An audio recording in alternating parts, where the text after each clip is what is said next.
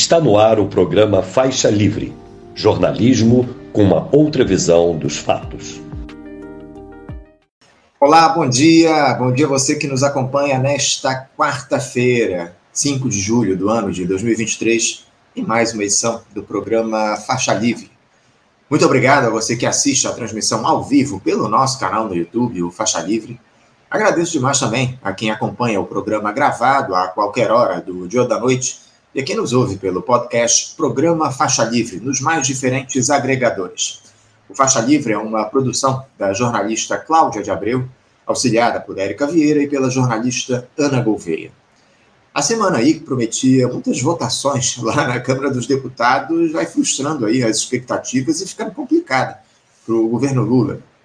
Mais uma vez, a articulação política não tem conseguido dar conta dos interesses das diferentes forças que compõem lá a Casa Legislativa no texto que trata do voto de qualidade do CARF, que nos, nós já tratamos, inclusive, aqui no Faixa Livre recentemente, e também a reforma tributária, né? Governadores e prefeitos têm, têm reclamado da divisão do bolo dos impostos aí após a simplificação que a mudança vai proporcionar, centralizando esses recursos na União. Há muitas negociações acontecendo lá em Brasília, enfim. Ontem foi dia também de o presidente Lula assumir a presidência rotativa do Mercosul. E ele, como vem ocorrendo nos últimos tempos, fez um discurso crítico ao acordo entre o bloco de países sul-americanos e a União Europeia.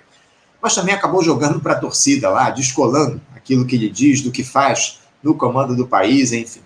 Quem vai analisar esse, esse discurso do presidente Lula, os meandros da política aqui no nosso país no programa de hoje. Daqui a pouquinho será o jornalista, cientista político e professor da Pontifícia Universidade Católica de São Paulo, a PUC, Leonardo Sakamoto.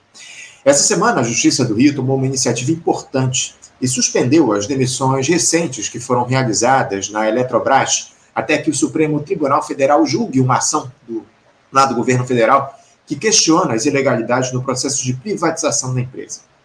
E vamos receber o representante de uns autores desse pedido ao Tribunal de Justiça, o diretor do Sindicato dos Engenheiros do Rio de Janeiro, o CENGRJ, e representante da base do Rio de Janeiro, do Coletivo Nacional dos Eletricitários, Agamenon Oliveira. Nós tomamos conhecimento ontem também que na última, a última segunda-feira vai ficar marcada a história do planeta como o dia mais quente da Terra. A média de temperatura global chegou a 17,01 graus centígrados, graças, evidentemente, às mudanças climáticas e também ao fenômeno do El Ninho, que vem impactando de sobremaneira o clima.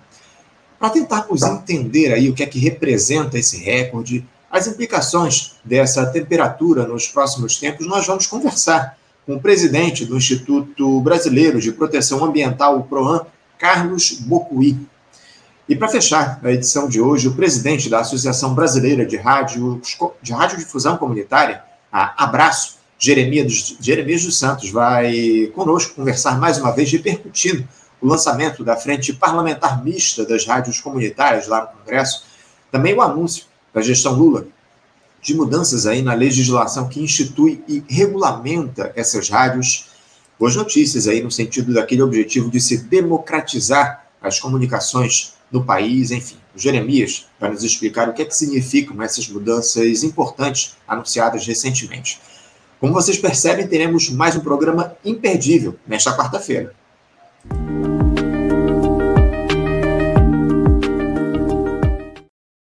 Eu saúdo já o nosso primeiro entrevistado aqui que nos aguarda do outro lado da tela. Eu me refiro ao jornalista, cientista político e professor da Pontifícia Universidade Católica de São Paulo, a PUC, Leonardo Sakamoto. Leonardo Sakamoto, bom dia. Bom dia, Anderson. Bom dia a todos e todas que nos acompanham. Sakamoto, muito obrigado por você mais uma vez nos atender aqui para fazer esse papo com a gente, esse diálogo importante a respeito das questões que estão colocadas no, é, na, na, na, política do nosso país, né, Leonardo? Porque seis meses aí de governo Lula, seis meses em que o Brasil tenta se reencontrar com a sua identidade após quatro anos de desmonte e ameaças de todos os tipos com a retomada de determinadas políticas sociais, de distribuição de renda para tentar reduzir o cenário cada vez mais grave da desigualdade, mas também seis meses, Sakamoto, com um Congresso tutelando as ações do Executivo, uma oposição de extrema-direita disposta a paralisar o país, um Banco Central independente, atuando de maneira absolutamente irresponsável, controlando a política monetária com os maiores juros do planeta. Sakamoto, fazendo aí um balanço, esses pouco mais de 180 dias de governo Lula trazem mais notícias positivas ou mais preocupações quanto aos três anos e meio ainda restantes desse mandato?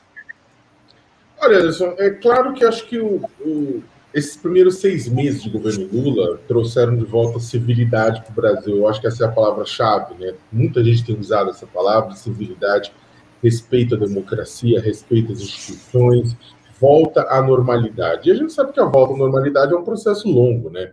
Por mais que é, o respeito às instituições tenha passado a ocorrer logo no começo do ano, e aí você não precisa ter votado no Lula, votado no, vou ter votado em quem quer que seja, mas o fato é que, ao invés da gente estar tá vendo, a, a, gente voltou a ver nas páginas das editorias de política, de economia, de social, os problemas do Brasil que sempre existiram, e não mais as macaquices do presidente da República. O Lula erra, o Lula fala bobagem, vai aparecer na, nas páginas, o governo erra, claro, mas aí voltou a ser o que era antes.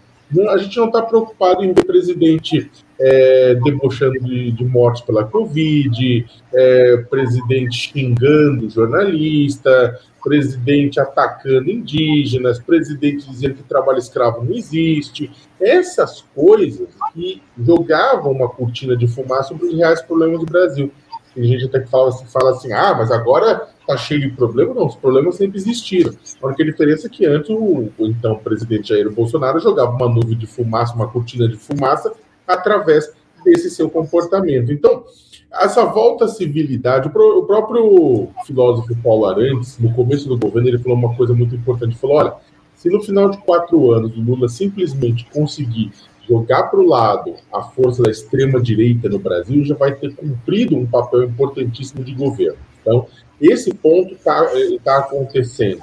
A retomada de, de projetos sociais, de programas sociais, que haviam sido estabelecidos no Brasil durante o governo Fernando Henrique, durante o governo Lula, Dilma, retornam também, então isso é sempre uma boa notícia. É, essa estabilidade, é claro que melhora o clima para o crescimento econômico, então também vai melhorando e, gerando, arejando, né, dando boas notícias nesse sentido. É, isso é que vai acontecendo, né? Você tem é, aprovação de projetos importantes, tipo, tramitando no Congresso, marco fiscal, que é o arcabouço, a forma tributária, entre outras coisas, as coisas vão andando. Agora, o governo errou bastante. O Lula, ele, ao contrário, o Lula sempre falou bastante, mas agora ele está num, num outro ambiente. É, quando ele foi presidente, começou a ser presidente em 2003, terminou até em 2010, a força das redes sociais, de aplicativos de mensagens, a, a popularização disso era muito menor. Então, qualquer bobagem falava, falada pelo Lula poderia ser é, discutida e compensada, inclusive pelas suas assessorias, é, a tempo de ser processada. E hoje em dia, não. Qualquer bobagem que o Lula fala, imediatamente vai virar manchete, não só no jornal, mas principalmente manchete nas redes sociais. Uhum. Né? Então, sem, sem processamento, sem contextualização, sem nada. Então, o Lula não percebeu isso ainda.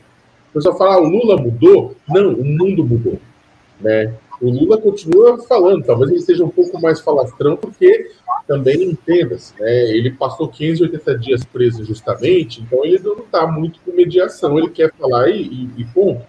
O, o, e entende-se com toda a justiça isso, né? O fato é que o mundo mudou, ele precisa entender que esse novo processo é diferente com as falas dele. Então, e aí você teve momentos que foram complicados, foram polêmicos, né? É, por exemplo, a Venezuela, eu defendo totalmente que o Brasil converse, tenha uma relação com a Venezuela. Você não pode, como país soberano, ignorar a Venezuela. A questão é que o Lula insiste em falar de Venezuela, defendendo exatamente o Maduro como pessoa, no momento em que você tem outros temas importantes. O Lula ontem estava falando é, em, é, do Maduro, sabe, de, de outros temas assim, enquanto na, na, na cúpula do Mercosul, enquanto o pau estava comendo em Brasília de reforma tributária e ele deveria estar tá pautando isso mesmo à distância. É, ou seja, o Lula, nesses seis meses, né, para ir concluindo, o Lula tem falado um pouco demais, é, tem, tem, que tomar cuidado, que também tem essa ânsia de tornar o Brasil novamente relevante internacionalmente, como ele está tentando fazer, e eu acho isso importantíssimo, é um dos pontos fortes dos últimos seis meses, fazer com que o Brasil deixe de ser um páreo internacional que o Bolsonaro fez que fizesse, fôssemos por conta do meio ambiente, e botar o Brasil novo, novamente na, na, em evidência, né? Mas no meio disso ele acaba também solapando, né? Ele, além da Venezuela, a Ucrânia, ele não tem, ele tem sido uma ânsia em ajudar, mas também não tem tido um, um, um bom resultado, acaba batendo de frente com Zelensky, entre outros pontos, né? Acaba criando zonas de atrito com outros, com outros grupos dos governos. Então, é, ele precisa dar uma ponderada. E é claro que o que você falou tem um fator externo, né? o Congresso Nacional ele, ele, ele foi, digamos, ele estava dependente quimicamente de emendas, né? Estava usuário de drogas pesadas, de emendas parlamentares durante o governo Bolsonaro. O governo Bolsonaro colocou, transferiu para o Congresso é, boa parte da gestão do orçamento, né? E ficou decidido que esse dinheiro seria investido através de emendas que caíram dos parlamentares parlamentar sempre receber emenda, emenda faz parte do jogo democrático, o problema, a quantidade de sinaco de orçamento de emenda distribuído e decidido através dos líderes do Congresso e, da, a, a, e da, dos partidos e da, das lideranças das duas casas, como o Lírio Pacheco. E isso os, o Congresso não aceitou perder. Então, por mais que o Lula tenha distribuído poder nas planadas dos ministérios, é PSD, MDB, é União Brasil, por exemplo, a União Brasil votar contra o governo, mesmo que tenha no ministério. É, e o Lula insiste na fórmula antiga de que, olha, é, eu vou dar, distribuir poder, eu quero voto. E não é, o Lira já está claro, não é o Ministério que vai dar voto, é emenda, é o governo liberar os bilhões para que é, o pessoal esteja, digamos, é, possa é, fluir esse dinheiro nas suas bases, investimento, possa garantir a eleição dos seus prefeitos, tudo isso mais. Isso é um problema porque no final das contas é, o, o, orçamento não pode ser pulverizado dessa forma, mas tem que atuar de acordo com a necessidade do país. Né? E aí a gente tem, é, para terminar, só, é, a semana, é semana super complicada e caótica com a reforma tributária, arcabouço, CARF, tudo isso, o Lira botou tudo para votação. Na minha opinião, foi um erro do Lira. Ele queria, ele quer mostrar poder, ele quer afastar as denúncias da, dos kits de robótica que pesa contra ele em Alagoas, né? Ele quer deixar uma marca. O problema é que hum, é, a reforma tributária não é assim. Você precisa de mais debate, mais discussão, né? Mas foi agora talvez tenha uma derrota tripla, né? Que vai ser do Lira, mas vai ser do governo por conta disso. Vamos ver o que vai acontecer. É, a gente vai ficar de olho em relação a tudo isso que vai acontecer, Sakamoto. É, eu concordo com o que você diz que o, o fisiologismo continua, mas ele só mudou a forma lá no parlamento. Né? Atualmente, os congressistas têm exigido as emendas ao invés dos cargos, dos ministérios, enfim. E eu queria. A gente vai tratar de muitas dessas questões que você trouxe na tua primeira intervenção, Sakamoto, mas eu queria insistir nessa, nessa relação aí de ouro que há hoje ainda entre o Lula e o Arthur Lira, lá, o, a Câmara dos Deputados. Como a gente citou aqui, essa é uma semana crucial para o governo na Câmara, às vésperas do recesso parlamentar. Teremos aí a análise da reforma tributária, do arcabouço fiscal também, esse voto de qualidade do CARF, enfim. Temas aí tão, tão no topo dos debates, mas só que está tudo meio parado. Lá há divergências quanto a essa questão do CARF, principalmente pela ação da bancada do agronegócio e os governadores e prefeitos estão tentando mudar esse texto da reforma que simplifica a cobrança de impostos no país, exigindo uma melhor distribuição dos recursos entre os entes federados. Ao que parece, o, o Sakamoto, aquele acordo do governo com o Lira, com Arthur Lira e o Centrão, liberando as emendas que os deputados requisitaram, um acordo aí que foi firmado, entre aspas, há, umas três semanas, se eu não estou enganado, parece que esse, esse suposto acordo não pacificou a relação. E a gente está aí há, pouco mais de uma semana do recesso parlamentar, como eu citei, o, o Lula tem pressa. Como é que você vê esse cenário, Sakamoto, esse diálogo ainda confuso do Executivo com a Câmara dos Deputados e todas essas demandas aí que estão colocadas para o governo ao longo dessa semana? Olha, eu acho que tem vários pontos né, nessa história toda, porque é o seguinte, apesar de ter tido acordos, né, o que, a Câmara reclama, né, o fisiologismo da Câmara reclama é a demora para liberação de recursos. Né, é que a, os recursos não estão fluindo, você tem ainda bilhões, né, que deveriam ser distribuídos, os deputados têm pressa, porque estão há quase um ano das eleições municipais e eles precisam irrigar as bases para fazer seus prefeitos. Porque lá na frente os prefeitos vão fazer os deputados federais novamente, né? Vão reeleger em 2026. Então eles têm pressa de fazer os, os prefeitos deles agora. E o que acontece é que a liberação de emendas tem acontecido mais lento do que, do que foi discutido. Uma das. É, há muitas responsabilidades sendo apontadas. Uma delas seria uma, uma confusão na articulação política né, do governo né, entre o Rui Costa, que é o ministro-chefe da Casa Civil, que está é, é, é, bastante criticado no Congresso Nacional, que acaba não deixando, ou não deixaria o Alexandre Padilha agir como, como deveria, o Padilha, que é o responsável pela articulação, e aí surgem nomes, inclusive da, da base do governo, que criticam é, essa atuação e essa articulação, como o próprio José Guimarães, né, é, lá na Câmara, o deputado, né, que é líder. Então, na verdade, na verdade, você não tem uma é, por exemplo, a Câmara até pede a cabeça do Rui Costa, né? O pessoal já sugeriu, o próprio Lira já sugeriu que o Haddad fosse para a Casa Civil, né? Que seria uma pessoa mais prática para destravar, sem tantos interesses políticos envolvidos. E claro que isso também tem a ver com o fato de que. É, o, mas não é só isso, porque tem um ponto que, se por um acaso o governo Lula também libera todas as emendas de uma vez, o governo Lula fica sem instrumento de negociação né? E a questão do, do, das emendas é hoje um instrumento de negociação. Então, se você libera tudo que eles querem de uma vez, fica sem instrumento de negociação e como é que e aí fica, o governo fica sem pressão exatamente para tentar aprovar os seus projetos. Né? Não é simplesmente que as coisas vão lenta porque é um erro. Também o governo segura a torneira, liberando, né? E liberando dessa forma, ele tenta contornar, inclusive, o poder do próprio é, é, Arthur Lira porque ele acaba liberando para os deputados diretamente, para deputados, as bancadas diretamente, né, sem necessariamente passar pelo Lira, né, pelo, tentando é, diminuir o poder do Lira nesse processo todo. É um jogo, é claro, é, quem assim, quem lê jornal assim fica pensando só que ah, o governo é incompetente liberar a emenda. Não, é parte do jogo também é, reduzir essa velocidade de forma a garantir uma aprovação né, a, dos seus projetos. Mas é complicado. O Lira tem poder, você tem grupos internos com poderes, e aí está o ponto que é o seguinte: a, em última instância, tem que se lembrar de uma coisa que é meio foda falar, mas lá vai, que é democracia é, lento mesmo. Né? Se a gente quiser rápido, ao longo da história, a gente vê que os governos que conseguem implementar medidas, mudanças econômicas rapidamente são ditaduras e governos autoritários. Né?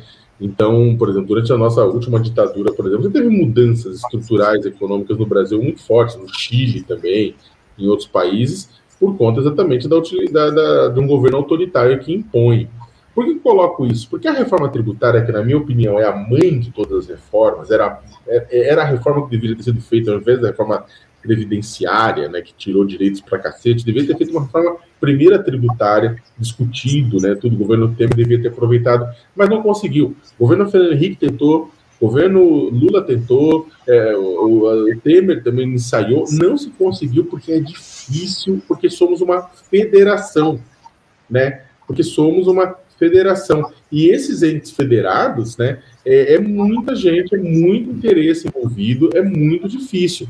É, é por isso que, tipo, eu, todo mundo falando, não, vai ser uma, uma derrota para o governo. Ah, derrota para o governo vai se não aprovar a reforma tributária agora, mas, é, gente, ah, mas discutiu bastante, discutiu bastante com esses atores, não.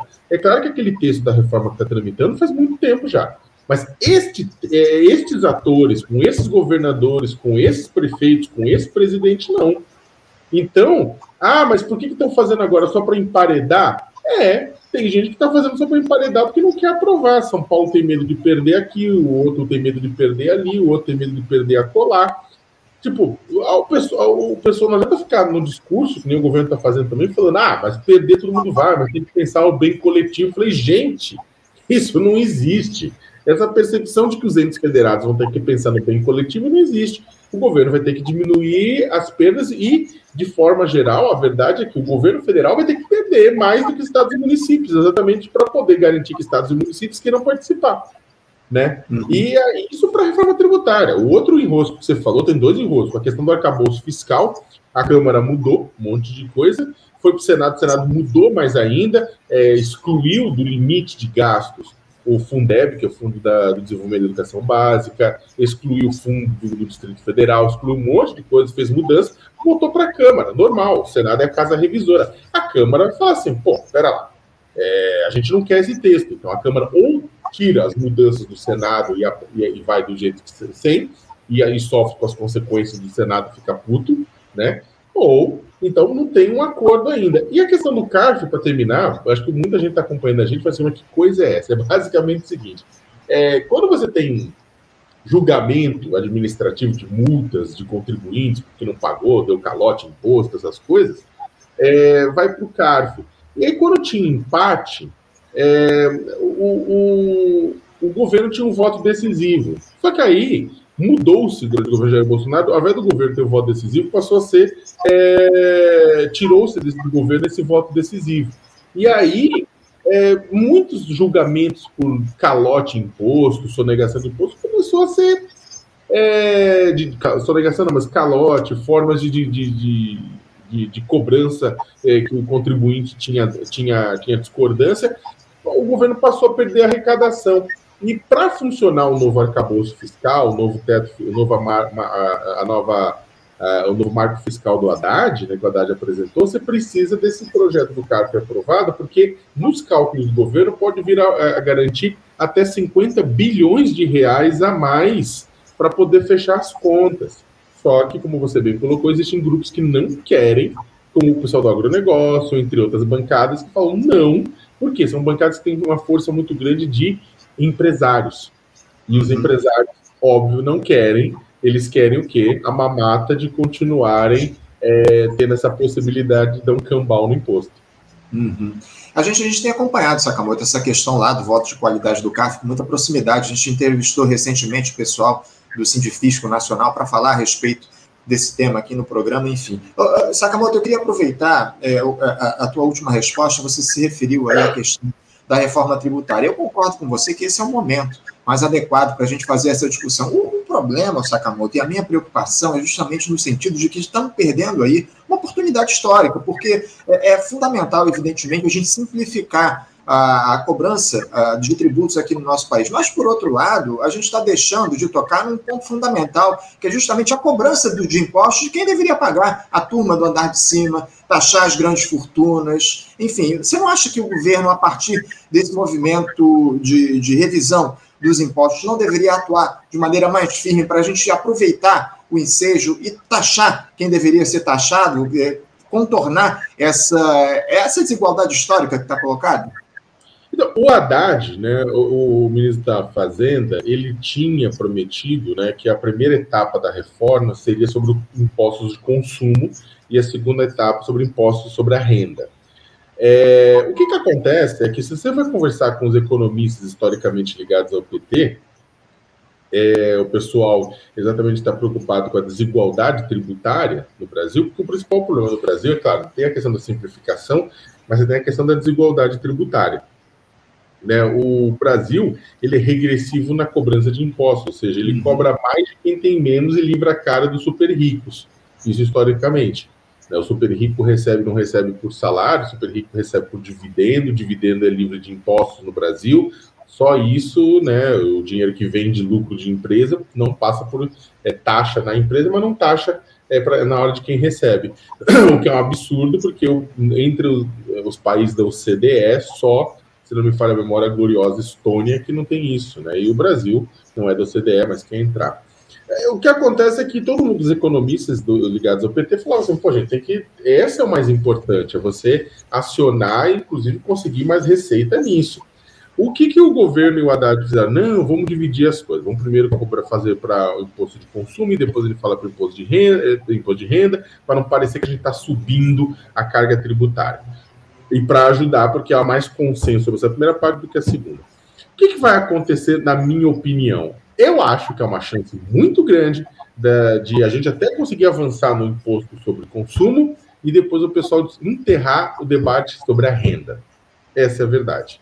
Por quê? Porque, vamos ser sinceros, quem está lá significaria que quem está lá discutindo isso vai ter que aprovar um aumento dos seus próprios impostos.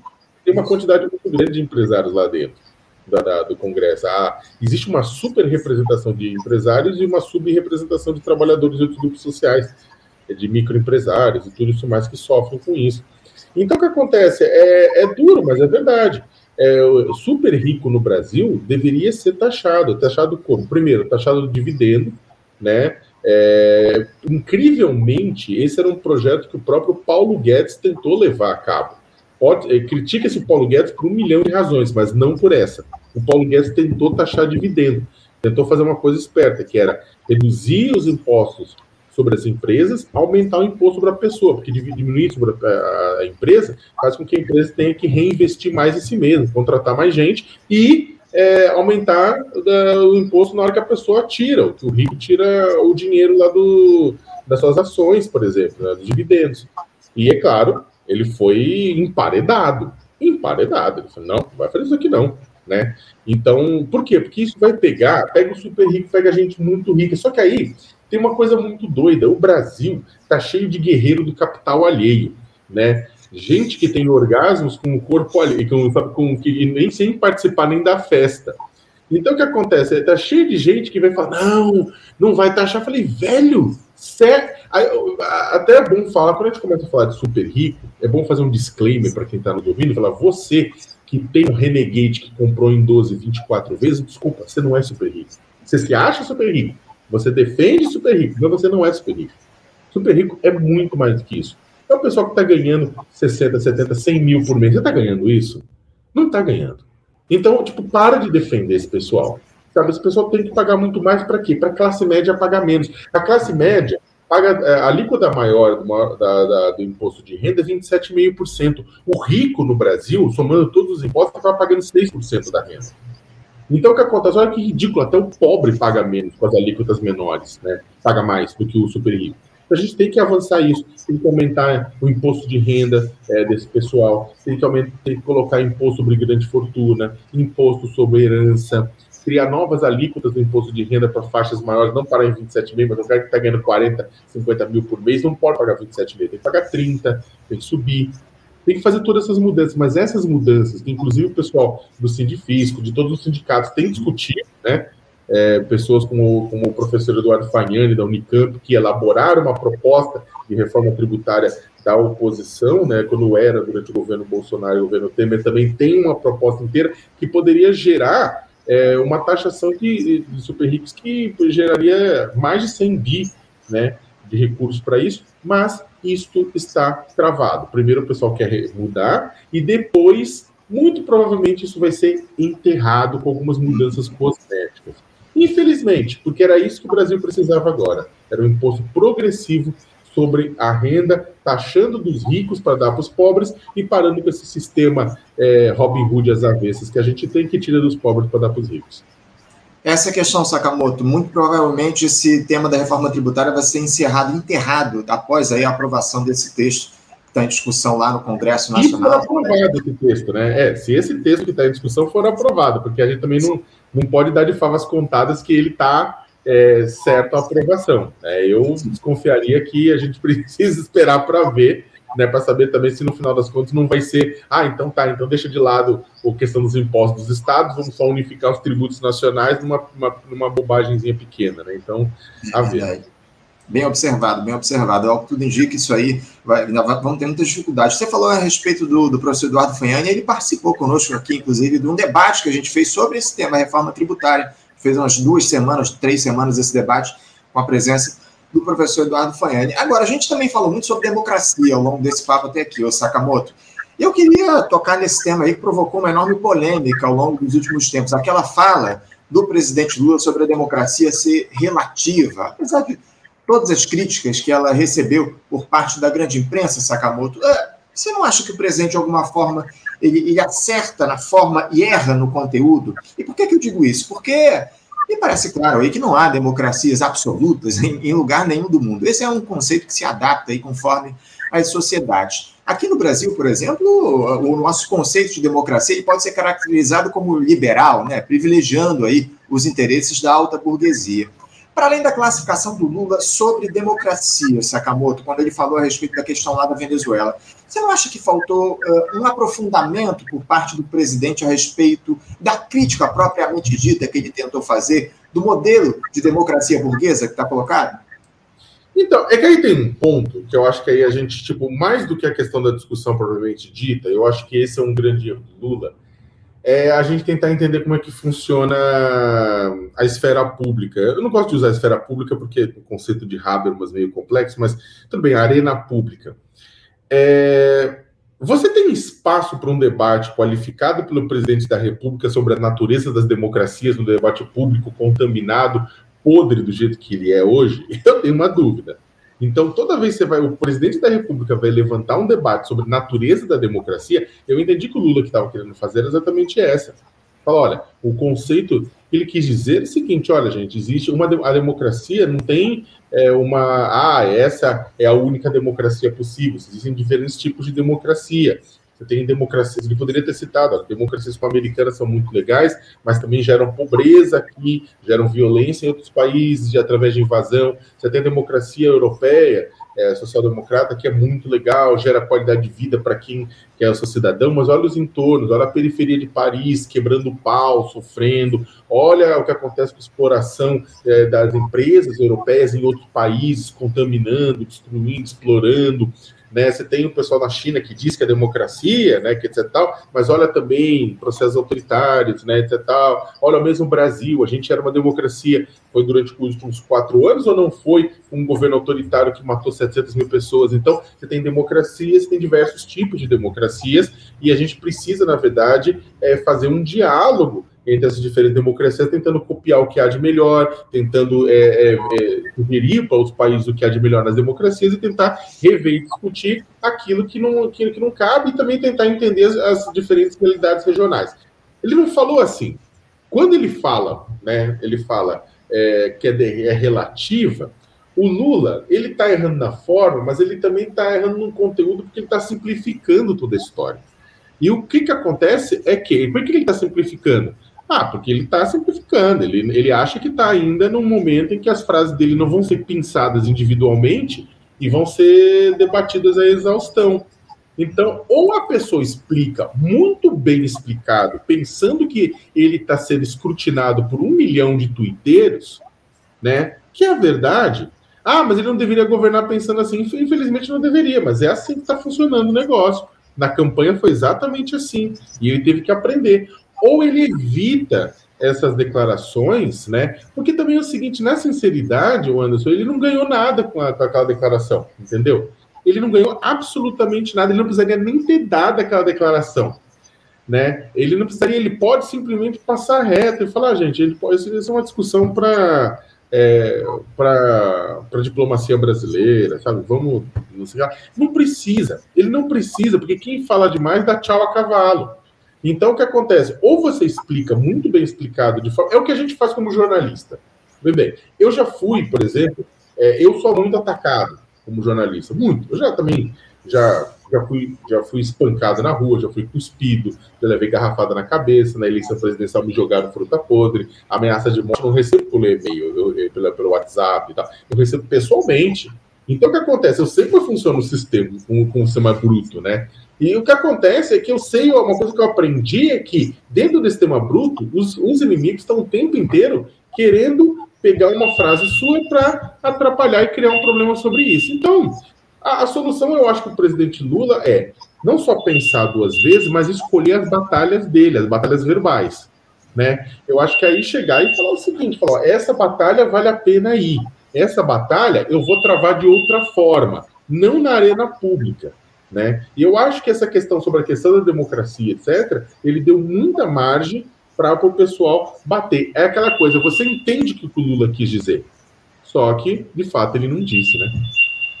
É isso, é isso. Eu acho que é, é aquilo que a gente falou, né? Ele, ele, ele tem errado um pouco na comunicação ao longo desses últimos tempos. É uma crítica que tem sido feita aí ao governo do Lula, essa, esse diálogo do presidente da República e do governo propriamente dito com a sociedade aqui no nosso país. Leonardo, eu sei que seu tempo está muito restrito hoje, eu quero te agradecer a sua presença aqui conosco no Faixa Livre, sempre atendendo aqui aos nossos pedidos, aos nossos contatos. Muito obrigado pela tua participação, te desejo um ótimo dia de trabalho e deixo o meu abraço forte.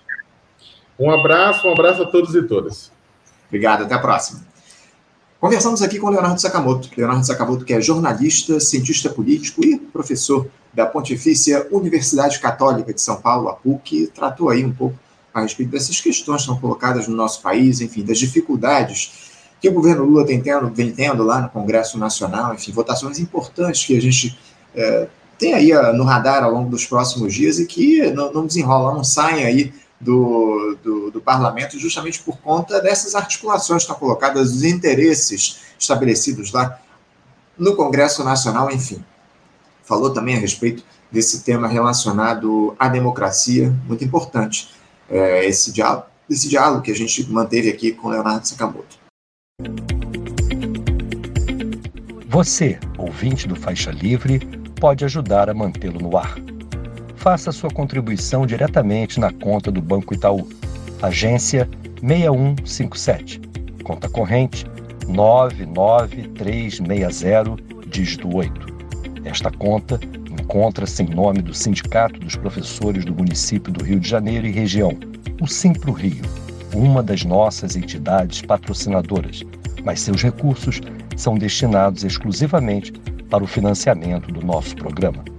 Você pode fazer sua doação de qualquer valor, utilizando também a nossa chave Pix, que é ouvinte@programafaixalivre.com.br. Sua contribuição é fundamental para a manutenção desta trincheira progressista no ar.